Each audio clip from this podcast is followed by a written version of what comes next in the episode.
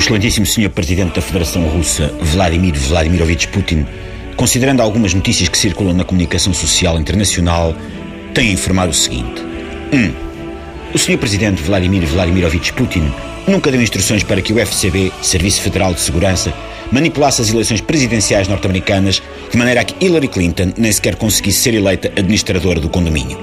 No dia 23 de outubro do ano passado, pelas 23h15, hora de Moscou, Piratas informáticos ao serviço do FCB não entraram no sistema informático da Sra. Clinton, nem foram a correr entregar as informações sensíveis que roubaram à Sra. Ivanka Trump num parque de estacionamento na Heróis de Shamit Road, em Newark.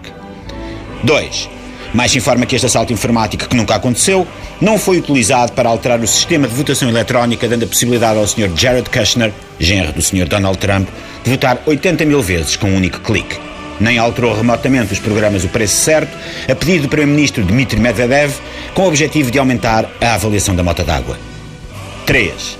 O documento divulgado pelos serviços de inteligência americana, desculpem o paradoxo, refere que o Sr. Presidente Vladimir Vladimirovich Putin tem na segunda gaveta da secretária, dentro de uma lata de bolachas com pepitas com cacau, gravações áudio comprometedoras do presidente eleito Donald J. Trump, com as senhoras Nadia Ivanovna, Svetlana Urianova, Lubjanka Papelova, Natasha Nikolova e a sua prima-direita, Raisa Dmitrova, na suíte Czar Nicolau do Hotel Ritz-Carlton, em Moscou. Tal não é verdade. Até porque as gravações que não existem são em vídeo 4K e com realização e montagem da mesma equipa técnica que faz os reclames dos suplementos de cálcio da Dona Simone de Oliveira. 4. O FCB, Serviço Federal de Segurança da Federação Russa, não tem na sua posse estes filmes, em que dos 14 minutos e 37 segundos aos 29 minutos e 11 segundos o presidente eleito Trump não assiste sentado num triciclo do Nodi a um espetáculo de luz e cor abrilhantado pelas senhoras Nadia Ivanovna, Svetlana Urianovna, Lubjanka Pavlova, Natasha Nikolova e a sua prima-direita Raisa Dmitrova, consistindo numa espécie de show das fontes do Casino Bellagio, de Las Vegas. Num registro, ora Golden Shower, ora e agora quem é que limpa esta linda brincadeira que aqui arranjaram. 5. No mesmo filme, que não se encontra na posse do Sr. Presidente Vladimir Vladimirovich Putin, o Presidente eleito Trump não se besunta todo com caviar aos 42 minutos e 8 segundos e não convida as senhoras anteriormente mencionadas a imitá-lo, enquanto veem ao mesmo tempo e em ecrãs separados as repetições de Inspector Max e de Comissário Rex. 6.